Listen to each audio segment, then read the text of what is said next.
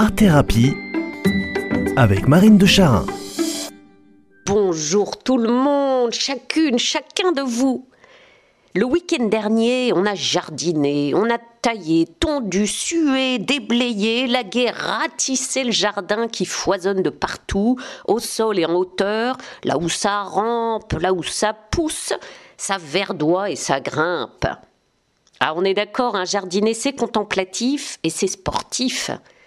Faire face à la nature qui se déploie tout en faisant corps avec elle pour l'accompagner dans cette croissance, en équilibrant euh, la dose d'herbes folles si elles étouffent les autres, c'est un engagement corporel musclé qui fatigue tout en faisant du bien. Mais oui, c'est bon ce corps à corps avec la nature. C'est bon d'observer la nature en vie et de repérer l'aide qu'on peut lui apporter pour lui permettre de pousser en paix et en beauté. On sait bien que si on n'agit pas, on va rapidement finir dans une espèce de jungle.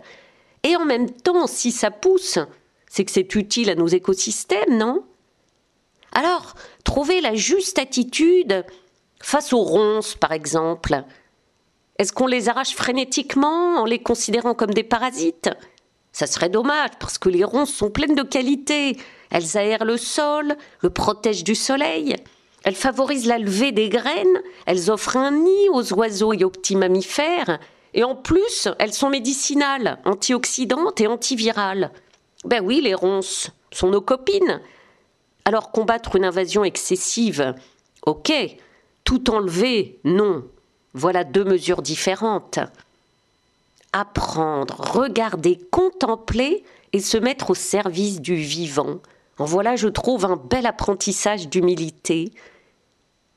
Cette posture ajustée, à l'écoute de ce qui vit, en coopération avec ce qui pousse, ah, c'est pour moi une très belle analogie du cursus thérapeutique et art thérapeutique, bien sûr.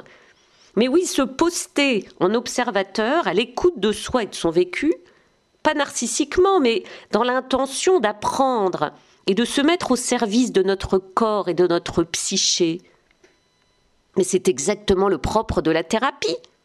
Il ne s'agit pas d'arracher violemment de soi des herbes qui seraient mauvaises ou des ronces qui piquent, mais de les reconnaître sous le regard bienveillant du thérapeute, de les conscientiser pour qu'elles ne deviennent pas invasives, de repérer leur origine et de jardiner notre intérieur avec humilité.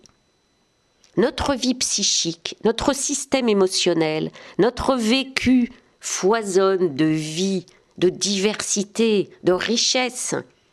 Le piquant, l'urticant, le toxique se mêlent aux qualités, aux talents. Alors faire la part, sans faire semblant d'être parfait, s'accueillir avec réalisme, ni dans le déni de nos failles, ni dans l'idéalisation de notre grandeur, ben c'est exactement le travail thérapeutique. Au fil du temps, on se rend pote de peau en peau, plus large, plus spacieux de l'intérieur, plus verdoyant, plus respirant. Alors les amis, quand nous mettons nos grandes bottes pour tailler nos arbustes, sécateurs dans une main et arrosoir dans l'autre, profitons-en pour faire un petit tour dans notre jardin intérieur. Que votre semaine soit belle, verdoyante et toute souple de la feuille.